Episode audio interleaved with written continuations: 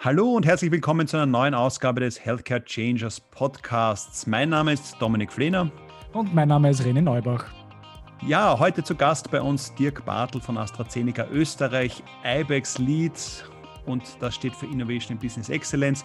Und wir haben mit ihm eine Stunde intensiv das Thema Digitalisierung durch den Fleischwolf gedreht und haben uns mit der Frage beschäftigt, wie weit muss sich die Organisationsstruktur im Rahmen der Digitalisierung mit anpassen? Was ist hier passiert und vor welchen Herausforderungen stehen wir noch?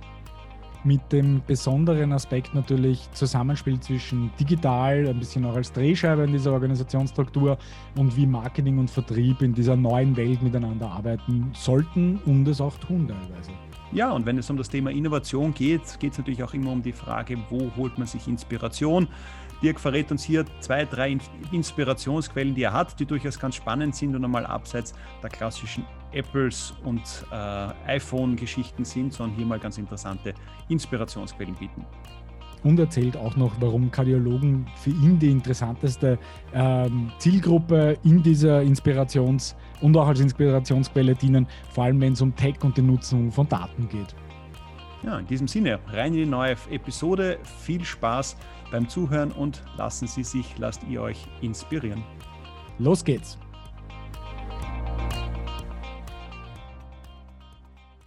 Ja, lieber Dirk, herzlich willkommen. Ähm, deine offizielle Bezeichnung äh, Innovation and Business Excellence Lead bei AstraZeneca. Ähm, du wirst uns jetzt dann ein bisschen erklären, was man sich darunter vorstellen kann, aber zuerst mal die Bitte, ähm, dich generell vorzustellen, wo du herkommst, wie du nach Wien gekommen bist, weil so viel können wir schon mal verraten, du bist ursprünglich nicht aus Wien und äh, wo dich, wie dich der Weg zu AstraZeneca hergeführt hat. Zuerst mal herzlich willkommen nochmal. Ja, vielen Dank. Erstmal vorweg ein Moin Moin. Das gibt schon mal so eine kleine Intention, wo ich herkomme. Und man hört es vielleicht, ich habe einen migrativen Hintergrund. Ich komme aus Deutschland.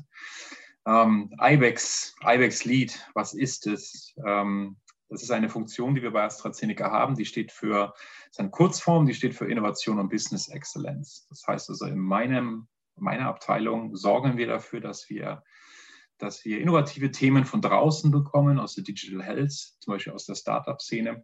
Und wir sorgen auch in dem zweiten Form Business Excellence, dass die Konzernprozesse, die wir haben, dass die nahtlos sind, dass die übereinander greifen, weil man kann sich das so vorstellen, wir sind ein sehr, sehr großer internationaler Konzern mit sehr, sehr vielen Serviceeinheiten und da brauchst du halt jemanden, der dafür sorgt, dass die Effizienz auch da ist, die wir brauchen. Dass, dass wir äh, Prozesse haben von Compliance bis zu, bis zur Technologie, die ineinander greifen. Wie bin ich nach Österreich gekommen? Ähm, nach ganz, ganz platt. Ich habe vorher in der deutschen AstraZeneca Marketing Unit gearbeitet als sogenannter Director Operational Excellence. Da war ich für den operativen Betrieb zuständig in der IBEX und für mich ist es ein Karriereentwicklungsschritt. Ich bin hochgestolpert. Anstatt auszuführen und zu betreiben, darf ich jetzt gestalten. Und das ist so eins meiner, meiner Sweet Spot-Themen, die ich mag. Ich liebe es zu gestalten. Ich liebe die grüne Wiese. Ich liebe es zu verändern und ähm, zu digitalisieren. Und so schnell geht's. Hamburg-Wien, anderthalb Stunden Flug, war also sozusagen die Nachbarschaft. Und das, Wien ist eine tolle Stadt. Ich fühle mich bisher pudelwohl und ich freue mich drauf, wirklich jede Jahreszeit in Wien mal kennenzulernen. Und ich freue mich jetzt auch, dass endlich Sommer ist. Und zwar gleich einmal anständig in, in der momentanen Situation. Ähm, vielleicht, ein, vielleicht ein bisschen äh, Stichwort Digitalisierung. Äh, Omnichannel ist eines der großen Themen, die du ja auf deiner Agenda hast. Ähm, wie bist du in den Bereich hineingekommen? Also ich, ich, ich persönlich, ich hadere immer etwas mit den Buzzwords, ob es jetzt Multichannel oder Touch, also ich bin ein Freund von Touchpoint-Marketing von dem Begriff, weil es das am besten symbolisiert. Ich habe schon immer in meinem Werdegang, bin ich immer zwischen Technologie und zwischen Vertrieb, technischem Vertrieb hin und her geschwankt. Und ich habe die IT sehr, sehr als Vertriebs-IT gesehen und nicht als klassische Full-Service-IT. Und ich habe digital und natürlich auch den klassischen Face-to-Face-Vertrieb, der dann immer mehr datengesteuert ist, ähm, lange Jahre begleitet. Und für mich ist alles zusammen dann kommt es in Richtung Omnikanal. Wenn du halt die Daten hast, du hast Echtzeit-Feedback, du hast Integration von verschiedenen übergreifenden Kanälen. Das ist sozusagen der Bereich, wo ich mich wohlfühle. Und da ich auch mit den Jahren ein echter Innovationsjunkie geworden bin, das heißt, ich brauche wirklich immer neue Sachen und ich es liebe es, Sachen zu gestalten und ich es liebe es, Sachen zum Funktionieren zu bringen, Was ich dann nicht liebe, ist, sie auch die nächsten zehn Jahre zu betreuen. Deswegen bin ich so immer ähm, relativ weit vorne, wenn es ans Gestalten und ans Machen geht und ans Betreiben zu etablieren.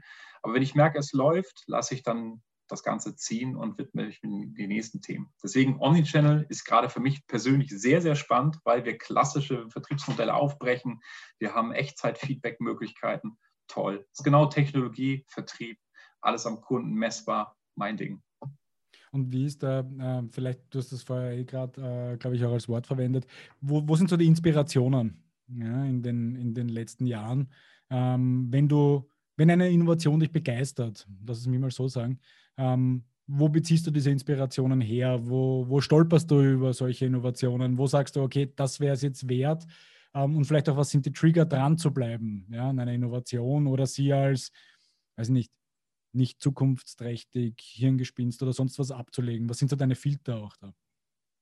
Also erstmal habe ich das, das, die Suche nach Innovation und nach diesem, nach diesem Impuls, die habe ich so ein bisschen instrumentalisiert für mich. Ich akzeptiere zum Beispiel freitags keine Regelmeetings, weil ich freitags dazu sorge, die Woche abzuschließen oder mir die Zeit nehme, mich in Themen rein zu, zu, zu denken, zu bewerten, zu recherchieren.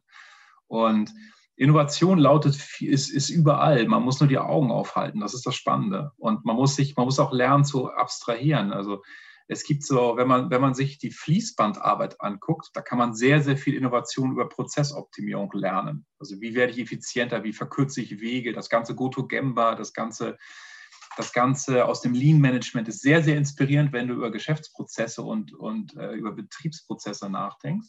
Hat auch Schwächen, da haben wir jetzt zum Beispiel durch die Just-in-Time-Philosophie ähm, in der Pandemie sehr, sehr viele Probleme bekommen. Das hat man auch gut sehen können. Das, das Zweite ist, wenn man so ein bisschen in die Politik guckt, finde ich Estland sehr spannend. Und die verfolge ich jetzt schon seit Jahren, weil äh, Estland ist eines der ersten Länder, was den IT-Zugang als Grundrecht ausgerufen hat. Und sie haben seit den 90ern eine klare Roadmap, die auch im Internet veröffentlicht ist, wo sie einsteigen. Also ich, ich finde es sehr, sehr spannend, wie sie ein gesamtes Land ähm, auf die Reise macht und, und jetzt nach und nach die Früchte erntet. Und das ist so das, das Dritte, wo ich echt extrem drauf aufpasse, sind so die Nischenlösungen im digitalen ähm, Business-to-B2C-Markt, äh, weil die sind schnell, sie sind skalierbar, sie sind teilweise sehr, sehr ähm, ähm, kurzlebig, aber sie, sie haben immer, bedenken, decken sie einen, einen Nutzen. Und aus allen diesen Punkten versuche ich mir dann immer Sachen rauszunehmen, die ich dann in, ähm, in den, unser normales Tagesgeschäft übernehme. Mhm. Das heißt eher Nischen, Nischentrends als Megatrends, wenn ich das jetzt so richtig verstanden habe, oder? Also ich, find, ich finde Nischentrend, das spiegelt auch, ich kann jetzt wieder so den Vergleich zu natürlich dem Ende der Blockbuster-Medikamente geben und wir haben immer mehr Rare Diseases und da bin ich im Nischensegment und Nischensegment muss ich natürlich dementsprechend individuell bedienen. Und da brauche ich nicht mehr die Gießkanne, mit denen ich äh, Blockbuster-Werbung äh, gemacht habe, sondern ich bin klein und ich muss auch teilweise schnell sein. Mhm.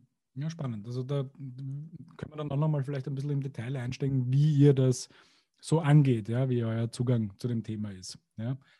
Interessant wäre nochmal dein Wehrgang. Du hast jetzt dein berufliches Leben fast durch, durchgängig bei AstraZeneca verbracht, ja, hast daher jetzt auch, sage ich, über viele Jahre einen Blick auf die Pharmaindustrie. Wenn du jetzt die Jahre Revue passieren lässt, was waren dort vielleicht für dich so diese großen Schritte, die in der Branche passiert sind? Also wenn wir an den Anfang zurückgehen, hat es halt auch noch kein äh, also war Beginn von Facebook und diese ganzen Dinge. Also Digitalisierung war da ja noch wirklich ganz am Anfang. Ähm, und da war das Fax eigentlich noch der Hauptkommunikationskanal abseits des persönlichen Gesprächs. Gibt es für dich so bestimmte Meilensteine, die jetzt du auf dem Weg äh, gesehen hast, die sozusagen die Pharmaindustrie passiert hat?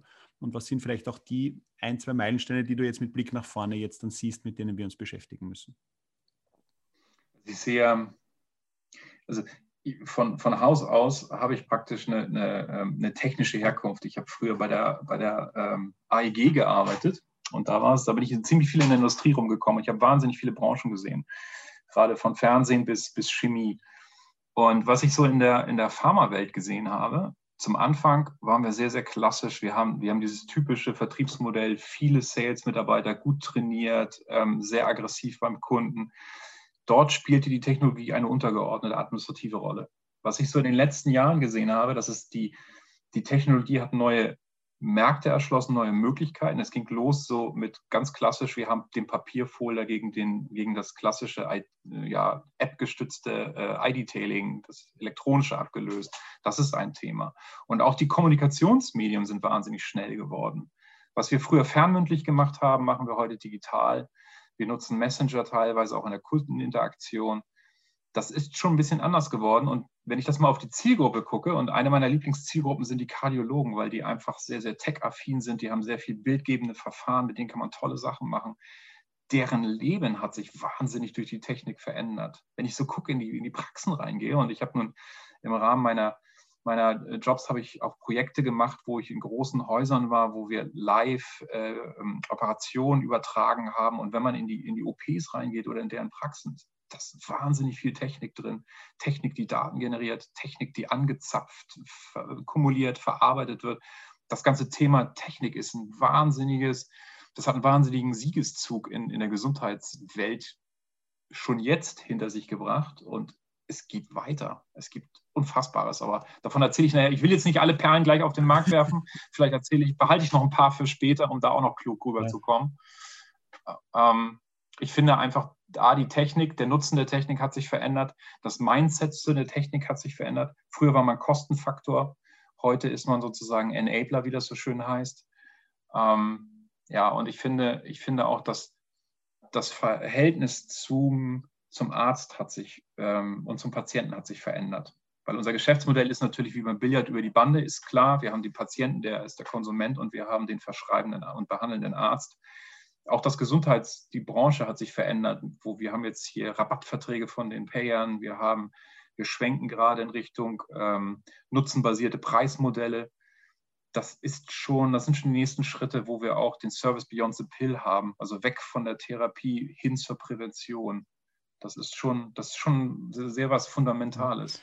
Wie würdest du jetzt sehen, wenn wir diese Herausforderungen jetzt uns anschauen, und da bin ich ja ganz bei dir, dass sich da einiges verändern wird. Was, sage ich mal, Fitnesscheck für die Pharmaindustrie. Wie fit siehst du es die Pharmaindustrie? Gar nicht so sehr auf AstraZeneca alleine bezogen, sondern auch ein bisschen vielleicht den, den Blick breiter auf die Branche. Wie weit hat die Branche verstanden, dass sich hier dieses Geschäftsmodell nämlich in weiterer Folge auch tatsächlich verändern wird? Und haben das, sage ich mal, fünf, sechs Vordenker äh, verstanden oder glaubst du, dass die Branche das an sich schon verstanden hat?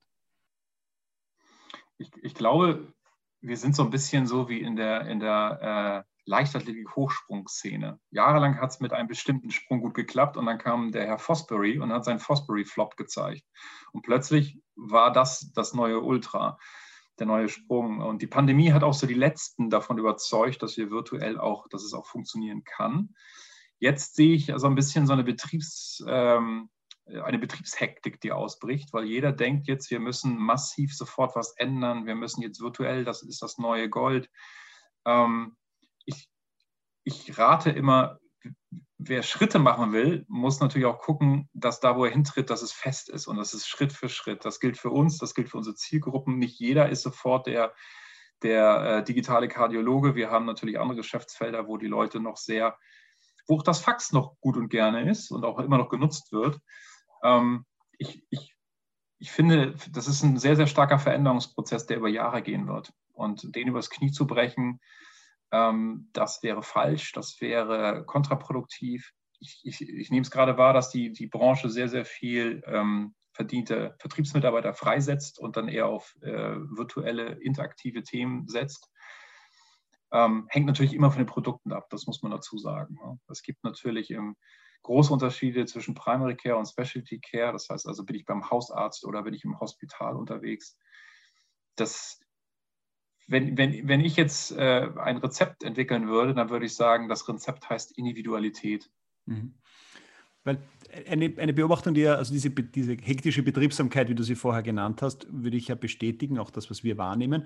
Und ich glaube, was ja interessant ist, ist, dass alle Unternehmen arbeiten an diesen Themen momentan. Ne? Und wenn wir auch dann fragen kriegen, na, was machen die anderen? Und die Problematik ist ja, glaube ich, es ist noch keiner mit seinem Konzept so fertig, dass sozusagen jetzt einer sozusagen aus der Menge heraussteigt und sagt, okay, und schreitet konkret vor, sondern es bewegen sich alle in eine bestimmte Richtung und jeder hat die Sorge aktuell so, oh je, was ist, wenn die anderen jetzt äh, eine, eine, eine super schlaue Idee haben und wir dann irgendwie abgehängt werden. Ne? Und deswegen ist, glaube ich, immer dieser Blick nach rechts, links. Und deswegen auch nochmal die Frage, vielleicht auch nochmal den Sprung zurück. Ne? Also ich sage, von anderen Pharmaunternehmen kann man sich zum jetzigen Zeitpunkt nicht viel abschauen, weil alle irgendwie so in diesem Work-in-Progress-Modus drinnen sind, alle noch viel experimentieren. Gibt es für dich noch einmal, um es explizit herauszustreichen, eine Branche, wo du gerne hinschaust, jetzt an deinem äh, Freitag, den du dir für Strategie äh, nimmst, wo du sagst, okay, die haben zum Beispiel jetzt Omnichannel, um dieses Buzzword trotzdem noch mal kurz in den Mund zu nehmen, die sind da einfach weiter oder die dir Inspiration gibt? Ja, also ich, ich gucke mir natürlich sehr gerne, sehr gerne ähm, digitale ähm, Branchen an und sei es ob das jetzt die Geschäftsmodelle von, von Amazon fand ich spannend. Ich finde äh, die Streaming-Hersteller spannend, weil was man da, was man da lernen kann, wie, wie äh, Geschäftsmodelle aufeinander aufbauen können. Guckt man sich Amazon an als jetzt sehr, sehr plakatives Beispiel. Sie sind mit einem, mit einem virtuellen Buchversand gestartet. Dann irgendwann haben sie festgestellt, oh, es gibt ein Weihnachtsgeschäft. Ich brauche sehr, sehr viele, sehr, sehr viel Rechenpower, um das Weihnachtsgeschäft, die Spitzen abzudecken. Und unterjährig passiert gar nichts dann wurde angefangen, diese Rechenpower zu vermieten und schwuppdiwupp hatte man ein zweites Standbein, was mittlerweile wahnsinnig erfolgreich ist, und zwar Cloud Services.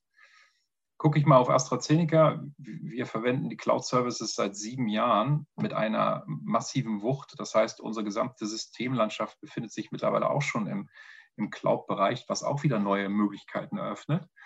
Aber speziell Geschäftsmodelle und auch wie, wie das wie das über verschiedene Kanäle ist, da finde ich eigentlich den, den Konsumer, äh, den digitalen Konsumermarkt extremst spannend. Gerade wie Remarketing funktioniert, wie, wie, man, wie man Conversion funnelt. Das, das finde ich extrem spannend. Da kann man eine Menge von lernen. Und ich, ich persönlich finde auch dieses, dieses Google, ähm, die, die, Moment of Truth Betrachtung in ihrer, in ihrer Journey spannend, um sich Bewusstsein zu machen, wie so ein wie so ein, ähm, ich sage jetzt mal, Kauf ist zwar im medizinischen, in unserer Branche ein bisschen falsch, kann ich vielleicht Verschreibung sagen, aber wie so dieser Entscheidungsprozess funktioniert, psychologisch, finde ich spannend in der digitalen Welt umgesetzt. Ähm, ich würde es gerne in, in, in unserem Business adaptieren, übertragen. Das finde ich wahnsinnig spannend. Mhm. Was die Moment, uh, Moments of Truth uh, uh, betrifft, habe ich einmal ich glaube, es ist sicher schon zehn Jahre her, da war so irgendwie der Vergleich zwischen, wie viele Digi Digital Touchpoints habe ich, wenn ich mir ein Auto kaufe, dann sind es, glaube ich, ungefähr sieben gewesen oder so. Ähm, und wenn ich mir, mich mit Gesundheitsthemen beschäftige, dann waren es irgendwo doppelt so viele, ja? also irgendwie 14 Touchpoints. Und ich glaube, das habe ich immer auch sehr spannend gefunden, zu sagen, wie viel kann eine Firma tatsächlich aus dem eigenen Portfolio an Informationen anbieten, um möglichst viele dieser Touchpoints anzubieten. Ja?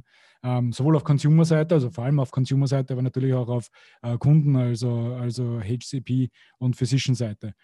Und ähm, das war nur ein Gedanke jetzt dazu. Und der andere, weil du es auch erwähnt hast, äh, wäre eine Frage, nämlich wie wichtig äh, sind die, diese, ist diese Datenlandschaft? Wie wichtig ist Analyse und, und Analyse der Daten auch in, in deinem täglichen Umfeld? Also ich kann nur sagen, es ist wahnsinnig wichtig, weil jede Aktion erzeugt ja eine, eine, eine, eine Reaktion. Also an, an, du kannst etwas messen. Wenn wir beide sprechen, sehe ich, ob du gelächelst oder ob du böse schaust. Das ist eine Reaktion, die ich wahrnehme, die ich registriere. Übertrage ich das natürlich aufs Digitale, kriege ich auch Daten zurück. Ich weiß, hast du hier geklickt? Hast du, hast du teilgenommen? Und da ist die Frage, was machst du draus? Ich rede jetzt noch nicht von ROI-Berechnungen, wo ich, wo ich äh, sage, ich zahle 100 Euro und ich kriege 150 zurück. Da, da bin ich noch längst nicht. Aber dieses, dieses sich Bewusstsein haben, wenn ich etwas mache, was es bewirkt. Und dieses Wahrnehmen, Registrieren, das finde ich extremst wichtig, weil ansonsten sorge ich dafür, dass ich sinnbefreite Sachen mache, die dann die Zielgruppe nicht, nicht wertschätzt oder nicht nutzt. Und dann ähm, habe ich nichts davon, die Zielgruppe hat nichts davon. Eigentlich ist das verbrannt, rein wirtschaftlich gedacht. Und ähm, das, das finde ich auch äh, in, der, in der heutigen Zeit, wer, wer jetzt irgendwelche äh, ja, was ich, Webseiten hochzieht, ohne sich Gedanken über, über äh, Erfolgskriterien oder Messbarkeit zu machen, das ist verbrannt volks, volkswirtschaftlich verbranntes, verbrannte Ressourcen. Das bringt nichts. Haben aber alles schon, glaube ich, zur Genüge erlebt in der Vergangenheit, nicht? Ja, das stimmt. Jetzt habt ihr ja ähm, als AstraZeneca-Beispiel, ich meine, ihr seid im RX-Geschäft tätig, eure Kunden sind jetzt einmal vorrangig Ärzte, ja, die, oder Verschreiber in dem Fall. Der Endpatient ist natürlich jetzt der Nutzer eures Produktes, aber war ja nie direkt in der direkten Ansprache. Wie weit ändert sich das jetzt in diesen digitalen Maßnahmen, die du auch gerade angesprochen hast, das ist ja ein totaler Shift, weil wenn ich vorher, sage ich mal, ein OTC-Unternehmen war, dann habe ich ja schon direkt mit dem Endkunden interagieren können. Für ein klassisches AX-Unternehmen wäre das eine komplett neue Entwicklung. Ja? Wie, wie, weit spielt das jetzt bei euch eine Rolle in diversen Strategien? Nennen wir es jetzt Touchpoint, Omnichannel oder wie auch immer, welches äh, Passwort wir da verwenden wollen. Diese Unterscheidung zwischen dem Verschreiber in euren Maßnahmen versus dem Endkonsumenten, ja, der dann sozusagen ähm, der Nutznießer hoffentlich auch des Produktes ist. Mhm. Das ist, eine, äh, das ist, das ist eine spannende Gretchenfrage, die, die es da gibt, weil ganz klassisch früher, was mal fünf Jahre zuvor, hat man natürlich immer versucht, den mündigen Patienten zu erzeugen. Das heißt, der mündige Patient geht da zum Arzt und sagt, Herr Doktor, ich habe was gehört. Kann ich das haben? Das mag kein, kein Doktor mag das, weil das natürlich in seine Therapieentscheidung eingreift. Es gibt medizinische Studien, die auch sagen, dass Patienten sich nicht mit Kranksein beschäftigen wollen, sondern sie möchten gesund sein. Das heißt, sie befassen sich nicht damit, sondern sie machen, was der Arzt sagt. Ähm, es, es ist immer, es ist immer, und Omnichannel dreht die Perspektive. Sie dreht die und zwar, dass, dass wir Sachen auf Abruf bereitstellen. Und der, der Kunde, sei es jetzt Patient oder sei es jetzt äh, Verschreiben oder verordnender Arzt äh, ist, ruft, ruft Dinge ab. Und wir können durch Omnichannel die Daten, die wir messen, können wir natürlich darauf reagieren. Das dreht die Perspektive weg von diesem klassischen, wir haben viele Kanäle und wir spielen überall die gleiche Botschaft und irgendwann sitzt sie. Stattdessen fangen wir natürlich jetzt an, wir wollen sogenannte Customer Journeys skizzieren. Das heißt also, ähm, wie sehen diese Sequenzen aus? Wenn ich, wenn ich da klicke, was passiert dann als nächstes? Und das, das gibt es natürlich für Patienten, was natürlich schwerer ist, als natürlich äh, durch, durch Restriktionen wie, wie Arzneimittelheilwerbegesetze und, und solche Restriktionen, dass man halt nur ähm, Produkte mit, mit Fachkreisen besprechen darf. Aber das gibt es natürlich auch bei Ärzten und die, die Kombination ist da die spannende. Das stellt uns innerlich natürlich als, als Konzern für wahnsinnige Herausforderungen, was, was Compliance und Vorschriften betrifft, weil wir eine sehr strikte Trennung zwischen der Produktwelt und der Laienwelt haben. Das sind so die, die internen Prozessnüsse, die wir knacken müssen. Das heißt, wenn ich das jetzt versuche ein bisschen zu interpretieren, dann wäre das eigentlich äh, über die unterschiedlichsten Kanäle mehr inhaltliche Mehrwertangebote zu stellen, wo sich jeder aussuchen kann, wo er in die Journey einsteigt, wo seine Touchpoints mehr oder weniger sind, ohne jetzt auf Druck, so wie es früher vielleicht war, in diesem Multi-Channel-Environment, wenn man da jetzt einen Vergleich ziehen möchte, ich weiß, das ist wahnsinnig schwierig und immer wieder kriege ich dann Knoten in mein Hirn hinein, weil der Anspruch eigentlich derselbe war. Aber Messages über ja unterschiedliche Kanäle zu pushen und da versuchen auch unisono über jeden Kanal dieselbe Message zu geben. Habe ich das jetzt richtig verstanden, dass das auch für dich so irgendwo der Unterschied ist? Zu, zu ja, natürlich, ja, und, und natürlich, man, äh, wenn, man sich, wenn man sich das wahnsinnig komplizierte Gesundheitsökosystem anschaut, also jeder kennt es, ich gehe ins Spital, ich werde entlassen. Was kriege ich denn, was kriege ich denn mit? Ich kriege einen Entlassungsbrief. Da, da, da gibt es schon den ersten die erste Lücke, wenn man sich das mal anschaut, zum Beispiel beim, beim Herzinfarkt. Ich hatte einen Infarkt, werde entlassen, ich verstehe nicht, was, ich, was mit mir passiert. Mir geht es eigentlich wieder gut. Muss ich zum Arzt? Und prozentual steigt natürlich das Risiko eines Zweitinfarkts, wenn ich gar nichts tue, wenn ich wieder in meine alten Lebensmuster zurückkomme. Und das ist natürlich sich dem Bewusstsein, wie, wie, diese, wie dieser Flow funktioniert und sich dann da einzugucken, okay, das ist der Mehrwert, den wir bieten können. Das ist der Mehrwert, den wir beschreiben können. Das ist der Mehrwert, den wir anbieten können, sei es dem Patienten oder sei es dem Arzt. Und, und siehst du Unternehmen wie eures äh, dann auch so ein bisschen, ich benutze jetzt absichtlich das Wort, ein bisschen in der Pflicht, ja, so diesen, diesen Aufklärungs- und Reha-Teil, diesen Lifestyle-Änderungsbereich beim Patienten zu begleiten äh, nach, so einem, äh, nach so einem Ereignis wie zum Beispiel Entlassung nach einem Infarkt? Und wie weit glaubst du, geht dann euer Einflussbereich? Also wir, wir, werden nicht natürlich nicht als Hersteller, die in die Therapieentscheidung eingreifen können. Und der Begleitung, ja, wirklich nur um Begleitung können, und Angebote, so, so meint Ja. Also es geht ja immer weiter und das ist auch so ein Branchenphänomen zum Service Beyond the Pill, weil man natürlich auch festgestellt hat, wir hatten jetzt das Beispiel des Herzinfarkts, da gehört nur mal Bewegung und Ernährung dazu. Das ist nichts, was ich mit einer Pille erledigen kann. Die Pille kann natürlich helfen, ähm, also sich Blutfettwerte zu setzen, Blutdruck zu regulieren, aber ich brauche trotzdem diese Lebensveränderung. Und das können wir natürlich auch abgestimmt anbieten. Mhm. Das können wir, das, das können wir natürlich auf individuelle äh, Personen abgestimmt anbieten. Dass man, äh, jeder kennt ich trage hier mein Gewicht ein und da mein Alter und dann habe ich den Body Mass Index und dann kriege ich dann halt ein angepasstes ähm, Fitnessprogramm oder äh, so etwas. Das können wir begleiten. Da haben wir Daten. Wir haben natürlich wahnsinnig viele medizinische Daten durch die, durch die ähm, Produktentwicklung, ähm, wo wir das natürlich getestet haben. Und ähm, dort haben wir auch Expertise, die wir natürlich anbieten können. Für mich wäre jetzt ein Punkt noch interessant, weil du jetzt über Aussteuerung unterschiedlicher Kanäle gesprochen hast. Jetzt würden wir in der klassischen Medialandschaft würden wir so unterscheiden zwischen Owned Media, Earned Media und Paid Media. Also sagen, welche Portale nutze ich? Jetzt, wenn ich jetzt den direkten Kontakt zum Kunden sehe, würde ich jetzt mal sagen, gibt es ja zwei Möglichkeiten. Pharmaunternehmen X baut sich jetzt die ganze Welt selber auf. Der Kunde, ob das jetzt ein Endkunde oder ein HCP ist, kann sich dort einloggen etc. Und das ist sozusagen alles bei dem Pharmaunternehmen oder wird es doch hier nicht in weiterer Folge, ich sage jetzt einmal, ein Amazon für Gesundheitsinformationen geben, ob das dann oder ein Facebook für Gesundheitsinformationen, dass es eigentlich dann so zentrale Portale gibt oder wäre es nicht sogar besser, wenn es zentrale Portale gäbe, wo die Pharmaindustrie das gemeinsam zum Beispiel finanziert, um die Patienten zu informieren? Also die Frage ist, also oder meine Sorge und dann ist jetzt kocht wieder jeder so sein eigenes Süppchen. Ja, ist das das Ziel? Ja, oder müsste ich wiederum blicken in die anderen Branchen? Dann wird zuerst gesehen, jeder hat sein Süppchen gekocht, dann sind die großen wie Amazon gekommen, haben das komplett zentralisiert. Dann haben alle festgestellt, oh je, ich habe keine Kundendaten mehr, jetzt dezentralisieren sie wir es wieder. Wie siehst du das jetzt für die Pharmaindustrie, diesen Zugang zum Kunden? Braucht es zentrale Portale ebenso wie das eigene Süppchen? Oder was würde in eurer Strategie oder auch bei Se in der Pharmaindustrie notwendig sein? Ja, also es, es wäre wünschenswert, wenn wir das hätten.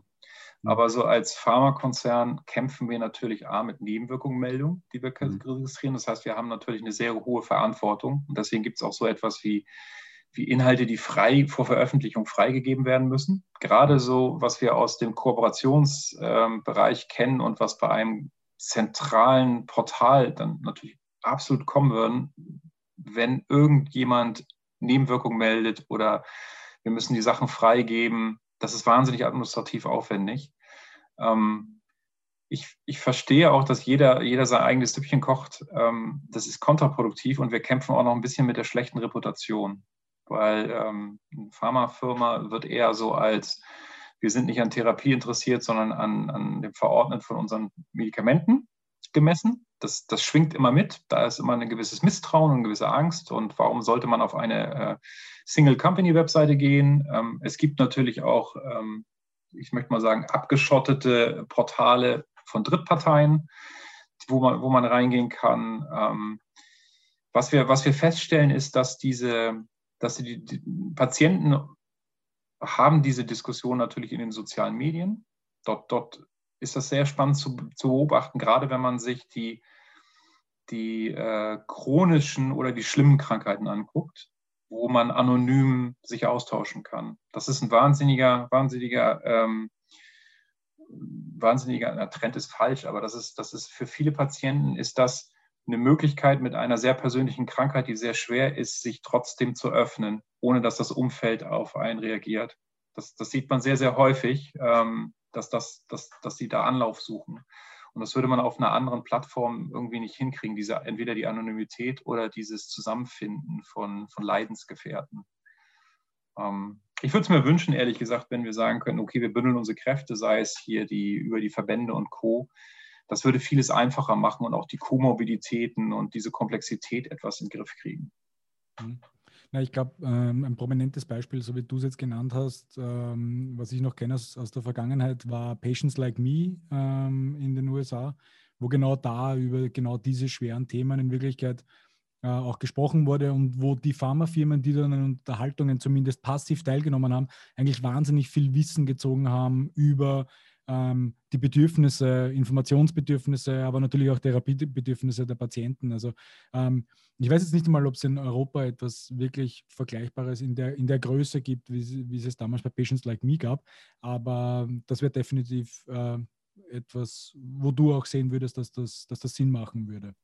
Ja, aber das Problem, das Problem bei Patientenauftritten ist immer, und das, das kann man als alter Betriebswirt, kann man, kann man das betrachten, ähm, ich habe etablierte Kanäle, wo ich halt mein ROI messen kann. Und ich habe Kanäle, da kann ich kein ROI messen. Und jeder, jeder Betriebswirtschaftler wird dann natürlich zucken, wenn ich etwas investiere und nichts messen kann. Und das ist, das ist die Krux bei Patienten, dass man als Betriebswirtschaftler und die Finanzer mögen das natürlich, wenn man etwas messen kann und wenn man es berechnen kann und dann Business Cases macht. Ähm, so funktionieren Unternehmen. Deswegen ist dieses Thema Patient immer ein wenig, ich, ich sage es jetzt mal sehr salopp, ein schwarzes Loch im Sinne von, von mhm. Investition. Das ist ist dann auch wieder die alte Diskussion mit, äh, wenn ich jetzt Marktführer bin, investiere ich etwas in Awareness, ja, weil dann habe ich am meisten davon. Das ist ja so das allgemeine Denken. Und wenn ich Zweiter bin ja, im Markt, dann investiere ich lieber nichts, weil sonst bekommt ja der Größte den größten Kuchen davon. Ja. Ähm, was ja auch irgendwie kontraproduktiv ist. Aber ähm, ich wollte was anderes sagen zum Thema ROI noch. Ähm, es ist ja auch immer fraglich, äh, gerade jetzt äh, bei verschreibungspflichtigen Medikamenten, du hast es ja selber vorher angesprochen, sehr oft äh, schaffe ich es ja gar nicht, für viele meiner Aktivitäten den ROI zumindest nicht mal eindeutig zu messen. Ich kann zwar ableiten, ähm, ich kann über Microbrick, äh, Microbricks irgendwie ableiten, ja, wie erfolgreich Initiativen sind, würde ich sie geolokalisieren können, ähm, was ich in den meisten Fällen aber auch nicht unbedingt kann. Wie, wie, wie ist bei euch die, der Zugang zur Rechtfertigung? Ich rede jetzt gar nicht von ROI, aber Rechtfertigung für Maßnahmen, die ihr setzt in diesem Omnichannel-Bereich. Weil Omnichannel bedeutet ja doch, ich mache einen breiten Blumenstrauß. Wie, wie zieht sie da die richtigen Fäden und zieht die richtigen Schlüsse? Also wir sind ja, wir sind ja eine Ländergesellschaft in einem Konzern. Das heißt, wir, wir äh, sind schon ein wenig den Konzernrichtlinien unterworfen. Und in einem Konzern geht es halt so, da gibt es Vergleichmessgrößen, die wir mit allen anderen Märkten teilen. Die hindern uns manchmal ein bisschen, weil wir dann natürlich ähm, Sachen machen, um, so wie Konzerne sind, um diese KPIs oder diese Kennzahlen zu erfüllen. Wo wir dann durchaus sagen, aus Ländersicht, global macht es Sinn, aus Ländersicht macht es nicht immer Sinn. Und das ist etwas, womit dem, mit dem wir kämpfen, immer während. Das ist ein typisches Konzernverhalten, das eine Zentrale in, äh, zentralisiert entscheidet. Dort ist alles der, da ist der Business Case, da wird es berechnet und die Länder rollen es aus. Mal funktioniert es, mal funktioniert es nicht. Und dann ist es natürlich die lokal, ist sehr, sehr viel in der lokalen Führung, den Druck auszuhalten und zu reglementieren, warum oder zu rechtfertigen, warum ist es nicht möglich bei uns. Ähm, ganz klassisch, um mal einfach ein plakatives Beispiel zu nennen, würde ich jetzt als, als weltweiter Konzern sagen, wir machen jetzt eine Social-Media-Kampagne für unsere Produkte, dann würden, würde Brasilien und USA würden Applaus klatschen, weil die sehr, sehr viel ähm, Loyalty-Programme haben, da funktioniert es. Und ganz Europa würde sofort sagen, nö, geht nicht brauchen wir nicht, weil wir, weil wir mit unseren Produkten nicht Laienpublikum zugänglich sind. Und so, das, ist, das ist so dieses typische Beispiel, wo man, wo man dann mal abwägt, wo ist mein, ähm, wo ist mein ähm, Konflikt und gebe ich hier nach, halte ich das da aus? Das ist dann so diese Klaviatur, die man spielen muss an der Stelle, um, weil jeder Markt, das witzigerweise auch in Europa hat, hat besondere Gegebenheiten. Wer denkt, Europa ist gleich, weit gefehlt das ist auch, wir haben viele, viele Unterschiede. Wir teilen uns zwar die EMA, aber darunter sieht es doch noch sehr, sehr bunt aus. Also aus österreichischer Sicht oder aus Wiener Sicht beginnt der Unterschied schon in St. Pölten. Also insofern geht, das, geht das relativ klar. Äh, für mich wäre noch ein interessanter Punkt die Frage der Organisationsstruktur. Ja, weil äh, wenn ich jetzt mir anschaue zum Thema, wir haben hier einiges vor, äh, die Industrie muss einiges tun, etc. Und jetzt geht es ja darum, hier Veränderung zusammenzubringen. Und hier würden zwei Fragen in folgende Richtung abzielen, wo mich deine Meinung interessieren würde. Generell ist es ja so, dass wie bringe ich jetzt Innovation und Veränderung hinein? Und du hast ja auch da bestimmte Dinge auf deiner Agenda stehen wenn der Leidensdruck überschaubar ist. Also wie verändere ich Organisation? Weil klar, wenn der, wenn der, wenn der Hut brennt und, und, und die Umsätze alle im Keller wären, wäre der Leidensdruck höher. Aber per se das Geschäftsmodell der Pharmaindustrie funktioniert zum jetzigen Zeitpunkt noch. Daher meine Frage wäre, wie bringst du jetzt aus deiner Perspektive, aus deinem Job heraus Innovation jemandem bei, der sagt, warum soll ich eigentlich? Ja, also was ist da so ein bisschen dein Trigger? Äh, das wäre Frage 1 und die Anschlussfrage, die sich damit vielleicht aber dann noch ergibt, ist die Frage, wenn ich es jetzt sehr verkürzt formuliere, ich weiß, dass ich hier verknappe, aber haben wir jetzt in den letzten 10, 15 Jahren die Organisationsstrukturen in den Pharmaunternehmen, das kann ich jetzt auf AstraZeneca bezogen, sondern auf die Branche per se, nicht wesentlich verändert. Ich habe einen Außendienst, ich habe eine Marketingabteilung, ich habe ein Medical Department. Das passt aber doch eigentlich jetzt mit einem Omnichannel-Zugang etc. gar nicht mehr zusammen. Also meine Frage zwei an dich wäre zu dem, wie muss eigentlich Organisationsstruktur in Zukunft ausschauen? Muss sich das ändern oder können wir mit der bestehenden Struktur das eigentlich auch alles umsetzen? Also Frage Triggerpoint, Veränderung und B, Organisationsstruktur. Also fangen, fangen wir mal mit einer verknappten Antwort zu, zu, zu Punkt 1 an.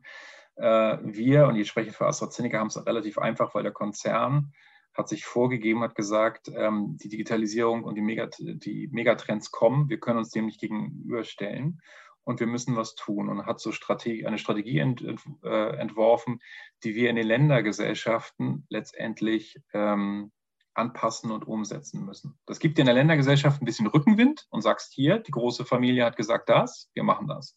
Nichtsdestotrotz es, wachsen wir natürlich auch mit unseren Kunden und auch die Kunden haben die Digitalisierung für sich entdeckt. Und das ist so wie mit den Senioren. Wenn man sich die Statistiken anguckt, haben natürlich über 80 Prozent aller Senioren mittlerweile ein Smartphone. Ähm, klar, gibt nichts anderes mehr. Und wenn du mobil telefonieren willst, hast du ein Smartphone. Und genauso ist es natürlich da. Ähm, wir wachsen mit der Zielgruppe und wir wachsen sinnhaft mit der Zielgruppe in unseren, in unseren Dialog. Ähm, das sind so die Triggerpunkte. Wenn ich natürlich jetzt jemand im Außendienst sage, treffe und sage, so, jetzt wir digitalisieren und er sagt, wieso, ich mache doch mein Marketing so wie immer, ich erzähle jedem die Geschichte, ist es richtig, er ist erfolgreich. Ähm, ich kann ihm mit der Digitalisierung allerdings helfen, effizienter zu werden. Jeder, jeder kennt es, wenn, wenn man Besuch beim Zahnarzt hat, da fährt keiner mehr hin, um, um Termin abzumachen. Man ruft an. Warum macht man es? Weil es schneller geht. Klar, und ich habe meine Zeit, die ich gespart habe, kann ich dann mit der Familie bringen, ich kann einen zweiten Besuch machen, ich kann sonst was machen. Und das ist diese Effizienzbrille, die jeder sofort verstehen wird, weil Digitalisierung heißt auch Komplexität steigt und da braucht jeder Zeit, um das zu erlernen, zu verstehen, zu hinterfragen, für sich anzusetzen. Und dazu brauchst du Zeit. Und die Zeit kriegst du natürlich auch, indem du dann so ein bisschen effizienter wirst, indem du Vorgaben ja. kriegst. Da, kann ich, da kann ich reinhaken. Also ich sehe das jetzt, nachdem Corona-Maßnahmen sich lockern und wieder persönliche Treffen stattfinden, habe ich auch schon wieder meine, meine Sünden abge, ab, abgezahlt oder wie man immer das nennen möchte. So letzte Termine dann Termin mit einem Kunden noch zu Corona so Zoom aufgedreht, 30 Sekunden später war das Meeting und dann war die, die persönliches Treffen am Weg hin. Also zuerst hinter der Fahrschule, dann hinter einem Abschleppauto, dann hinter dem Müllwagen habe ich für zweimal um die Ecke, glaube ich, 45 Minuten gebraucht. Und ich habe mir gedacht, irgendwie war das früher oder in der Corona-Zeit jetzt effizienter. Ne? Zoom aufdrehen, 30 Sekunden später. Also das, was du gerade ansprichst, diese zeitliche Effizienz, hier das einfach am eigenen Leib zu erleben, äh, wie das dann doch funktionieren kann oder was wir da für Vorteile hatten, äh, anhand eines, glaube ich, äh, einfachen Beispiels erlebt, kann ich 100 Prozent bestätigen. Aber beides, beides hat seinen Sinn. Mhm. Es gibt Sachen, die sind, die sind einfach persönlich, sind die einfach, ähm, wie soll man sagen, die sind dann einfach ähm, deutlicher, die sind einfach kräftiger. Äh, virtuell kann man schnell wegklicken, das ist so unverbindlich, aber wirklich persönlicher Kontakt ist durch nichts zu ersetzen, muss man auch sagen. Und zum Organisatorischen finde ich, es hat sich schon eine Menge geändert die letzten 20 Jahre. Also früher war es ja ganz klassisch, wir hatten so die einzelnen Vertriebe, es gab einen Primary Care, es gab einen Specialty Care, sehr, sehr, ähm, sehr, sehr isoliert in den Betrachtungen. Dann irgendwann haben wir natürlich dieses Wort cross-funktional äh, äh, gefunden als neue Organisationsform. Wir haben plötzlich mit den Medizinern gesprochen im Vertrieb. Haben wir früher ja nie gemacht, das waren ja die anderen. Dann hat man plötzlich zusammengesprochen, dann hat man Key Account Management äh, äh, erfunden und hat überlegt, oh, wenn wir zusammenarbeiten und einen gemeinschaftlichen Zweck haben und jeder macht seins, aber wir haben ein gemeinsames Ziel, ist ja doch ganz toll. Dann haben wir dann haben wir natürlich angefangen, digital zu entdecken und haben gesagt, oh, wir brauchen eine Webseite und wir brauchen Apps. Dann haben wir die Webseiten und die Apps hinzugepackt und organisatorisch haben wir das natürlich mitgenommen. Und dann haben wir festgestellt, oh, der, der arme Kerl, der das alles freigeben muss, wie gibt der das denn frei? Früher so Broschüren hat er, hat er gesehen, hat er gelesen, fand er toll. Jetzt kommen Webseiten dazu. Wie machen wir eine Webseiten? Hm, das ist ja eine Menüstruktur. Oh, drucken wir erstmal alles aus. Dann hat der liebe Kerl das, die ganzen Webseiten ausgedruckt freigegeben. Das haben wir dann auch noch organisatorisch mitbekommen, indem wir einfach gesagt haben. Jetzt machen wir PDFs von jeder einzelnen Seite Richtig. und lassen das freigeben. Ne? Das, so ging es so dann weiter. Aber was ich, was, was ich damit sagen wollte, wir haben uns organisatorisch immer angepasst.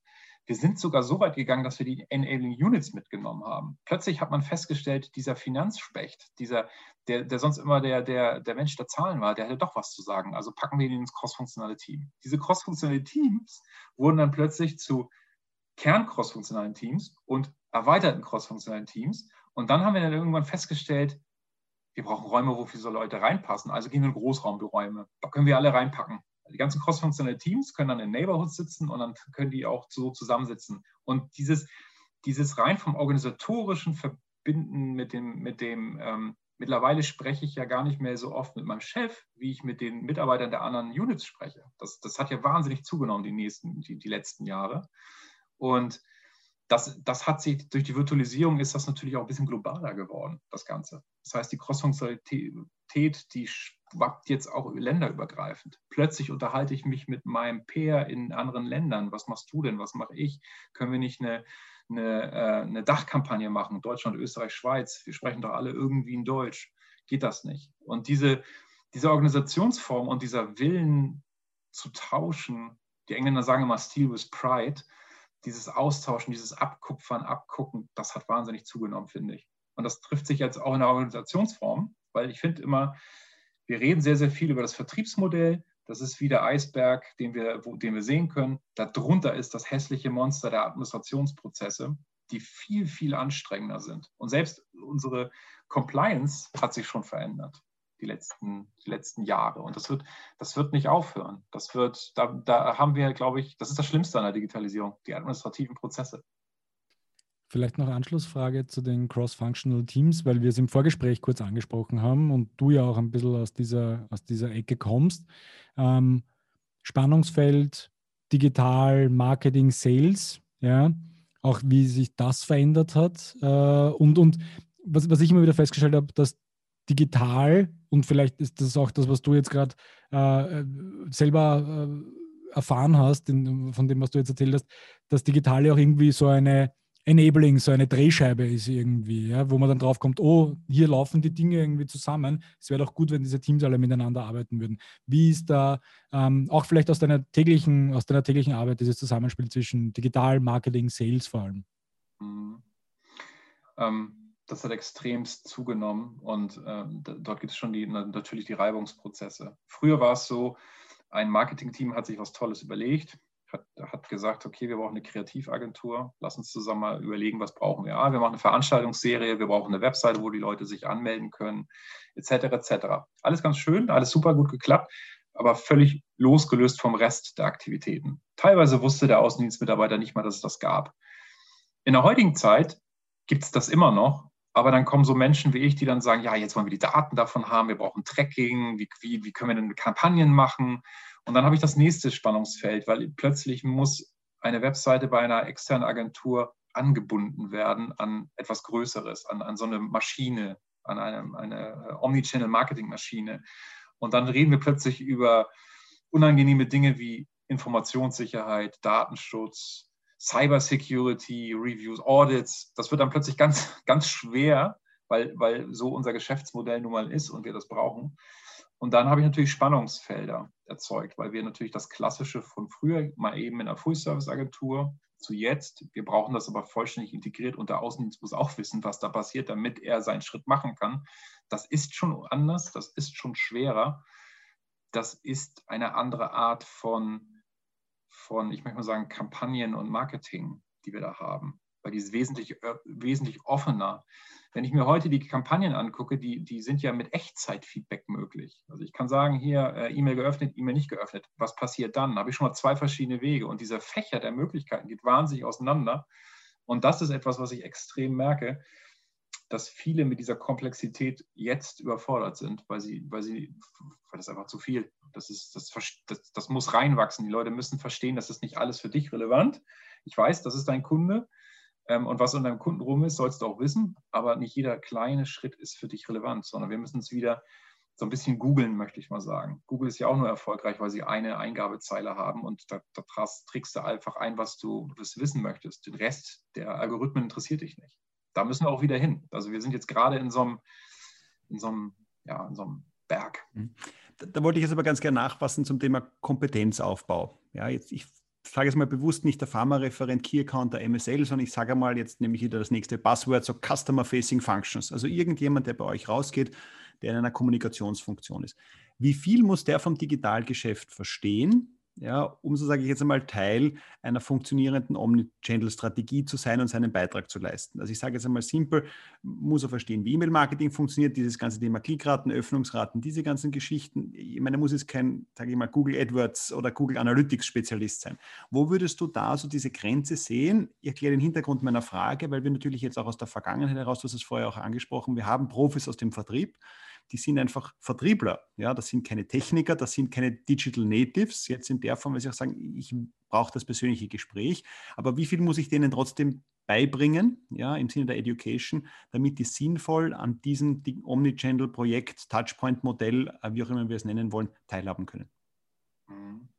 Also ich muss sagen, nach, nach fast zwei Jahren Pandemie und den verbundenen ähm, Zwangsvirtualitäten dort haben wir relativ schnell gemerkt, dass der, und ich möchte jetzt mal diesen, äh, dieses Wort Digital Literacy nutzen, dass, dass die Kollegen, die haben echte Schwierigkeiten gehabt, ähm, die Qualität, die sie in der persönlichen Interaktion zu haben, erstmal auf der virtuellen Ebene rüberzubringen. Jeder kennt Gesprächstraining, man guckt sich die Körpersignale an, ich weiß, wo, wo, wo mein Gegenüber steht. Im Virtuellen ist es plötzlich anders. Ich, ich kämpfe mit Technologie wie, wie Ton- und Bildproblemen ähm, mit schlechter Ausleuchtung. Ich, ich habe Schwierigkeiten, überhaupt den Gegenüber vielleicht teilweise zu sehen, wenn ich nur telefoniere. Das heißt, wie, wie, wie weiß ich, wo er ist?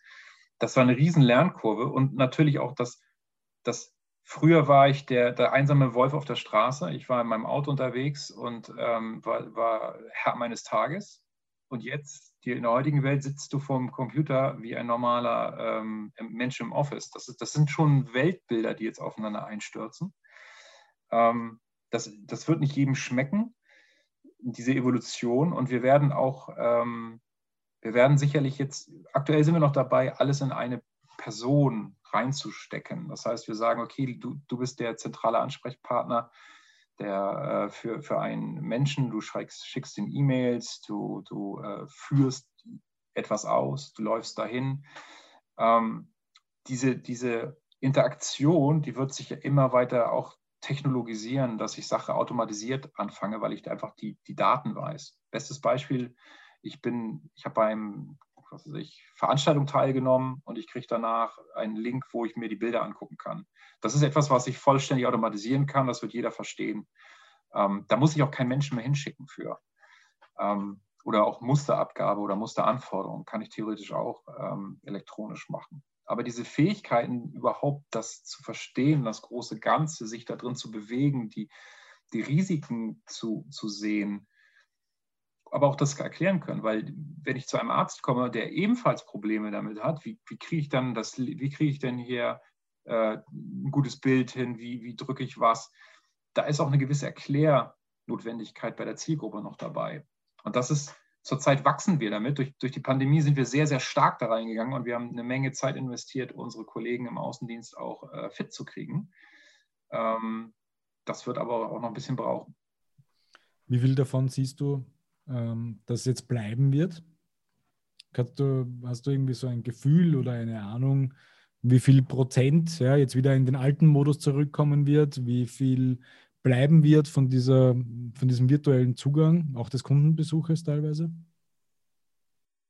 Das ist eine gefährliche Frage, weil die kann man nicht generalisiert beantworten, weil die hängt sehr, sehr von den jeweiligen Indikationen ab. Es gibt sehr große Unterschiede in den in den, in den Arbeitsabläufen. Ähm, arbeite ich in einem Spital, arbeite ich in der niedergelassenen Praxis, bin ich, bin ich äh, katheternder Kardiologe oder bin ich Psychologe? Sehr, sehr unterschiedlich von der Notwendigkeit, wo die, wo die einzelnen Menschen stehen.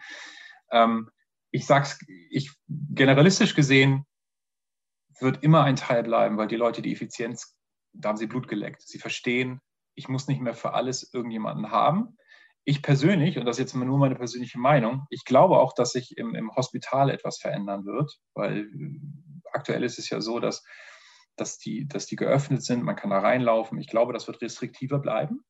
Einfach aus der Pandemie hat man sie abgeschottet, weil man gesagt hat, wir müssen die Patienten schützen. Ich glaube, das bleibt auch noch ein bisschen, Stichwort Zutritt, wo wir einfach gezwungen sind, dann auf virtuelle Plantermine zu wechseln. Aber ich glaube auch, dass dass, ähm, dass die Interaktion bestimmt, ähm, bestimmt zu mindestens ein Drittel, zwei Drittel digital bleibt. Mhm. Und die Qualität dessen, ähm, um das jetzt vielleicht auch noch als Aspekt zu beleuchten, wird die Qualität sich ändern, äh, von, sowohl von den Real-Life-Meetings als auch von den äh, digitalen Veranstaltungen oder sonstigen Treffen, die man irgendwo hat? Ja, also das, das ist ja, glaube ich, kein Geheimnis. Jeder, der mal mit etwas angefangen hat, die ersten Sachen sind schlecht und wenn man es oft genug übt, dann verbessert man sich. Das ist mit jedem, sei es Sport oder sei es mit äh, Bewegung. Das wird sich einpendeln und wir werden auch so sicherlich Branchenstandards irgendwann sehen können.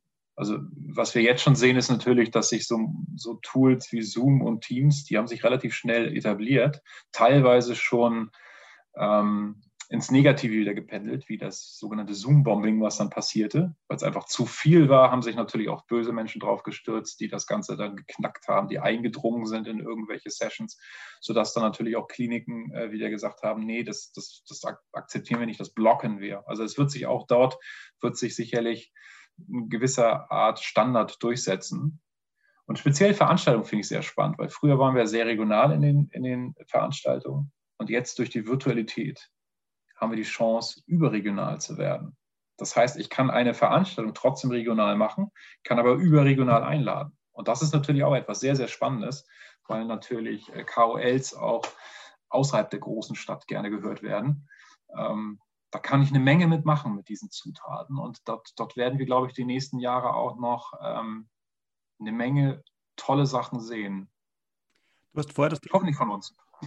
Ja, wir drücken, wir drücken die Daumen dazu. Ähm, du hast vorher das Thema Beyond the Pill angesprochen. Also dieses Thema, die Pharma, also es wird hier etwas dazukommen. Jetzt hast du in einem Nebensatz gesagt, naja, Therapiebegleitung wird nicht die Aufgabe der Pharmaindustrie sein. Jetzt haben wir auch in unserem Podcast schon wieder diskutiert, diese Thematik Entwicklung von digitalen Lösungen, ja, jetzt abseits des klassischen Pillenproduzierens, Medikamentenproduzierens. Also dieses Beispiel, viel zitiert, MySugar, Roche, Roche hat das dann gekauft, dieses Thema, diese Thematik Therapiebegleitung für den Diabetiker.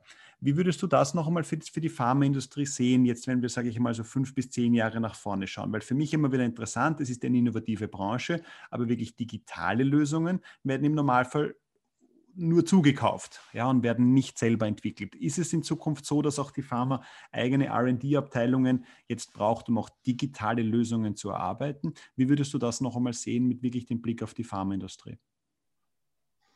Ja, das ist, es geht meistens schneller, wenn man Sachen zukauft. Das muss man schon sagen, weil das sind, sind teilweise hm, Ecken, in dem man nicht die Kernkompetenz besitzt. Und das ist ein sehr, sehr starker, schneller, ähm, wachsender Markt. Auch die, die Digital Health Startups oder die, die, die Apps, die als ähm, Produkt, äh, Medizinprodukte zertifiziert sind. Das ist schon ein wachsender Markt. Es gibt, es gibt Hersteller, die äh, Konsumerhersteller, die, die brechen da wirklich schon die Grenzen auf, sodass wir sagen, das hat medizinische Relevanz.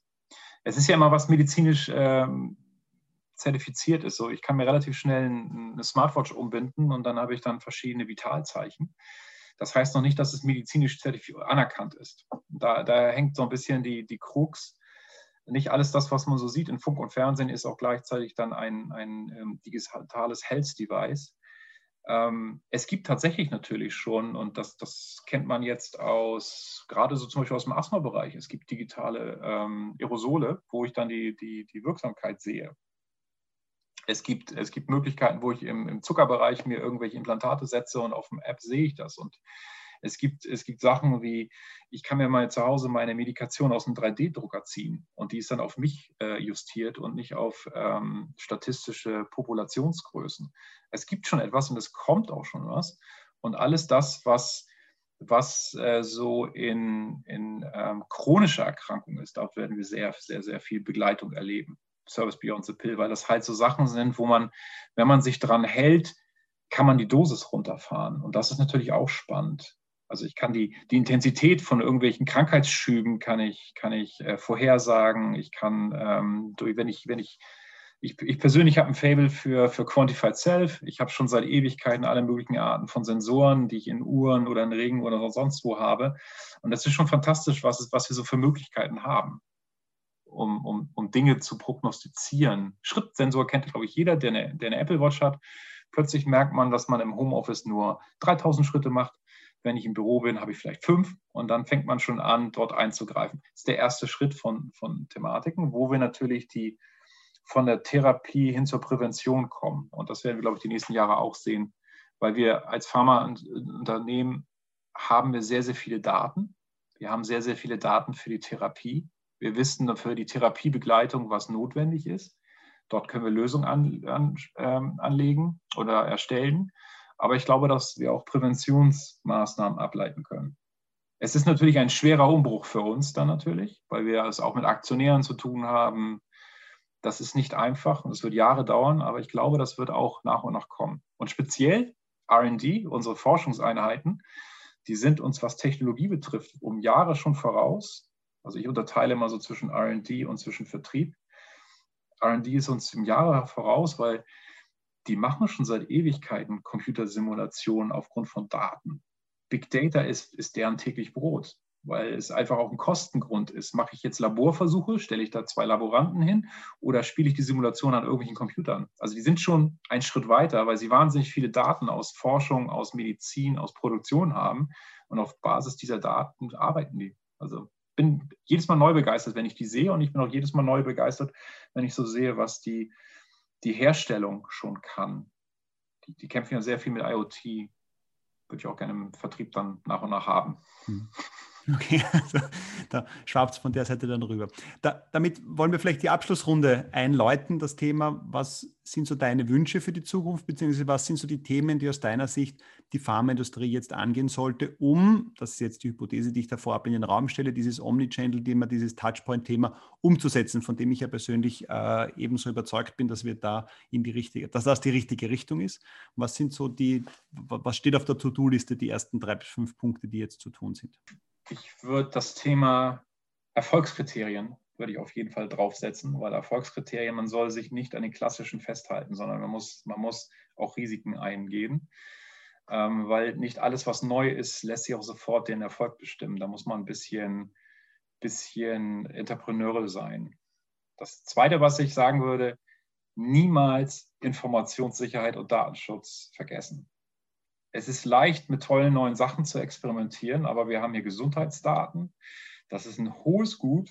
Und die, auch die Europäische Union guckt auf das Thema Informationssicherheit und auch ähm, Schutz von versorgungskritischen Branchen, wo die pharmazeutische Industrie dazugehört. Das ist Brot und Butter, darf man nie ver, ver, bei allen tollen Tools, die aus den USA kommen, darf man nie ver, vergessen. Ähm, und ich persönlich ähm, glaube, dass wir auch in den Verbänden eine Menge machen müssen. Ich habe vorhin eingangs etwas von Estland erzählt, die seit den 90ern sich der Digitalisierung verschrieben haben und die, die Zugang zur IT zur, zum Grundrecht erklärt haben. Wenn man mal guckt, wo die jetzt stehen, also die haben natürlich E-Patientenakte, die machen E-Wahlen, also die sind schon ganz weit vorn. Wenn man da mal guckt, was man erreichen kann, wenn man sich zusammentut, wenn man zusammensteckt, einen Plan hat, Sachen absteckt. Und ich glaube, Entscheider wie Behörden, Krankenkassen, pharmazeutische Industrien und Verbände, die gehören an einen Tisch und, und die gehören an einen Tisch, um, um sozusagen die nächsten Schritte abzustecken. Also ich finde dieses, die Diskussion um die digitale Gesundheitskarte, um, um wenn, wenn, ich heute so sehe, dass Laborbefunde immer noch per, per äh, ausgedruckt teilweise ähm, den Besitzer wechseln oder in irgendwelchen proprietären ähm, Ärzt ähm, schlummern, da ist noch eine Menge zu holen.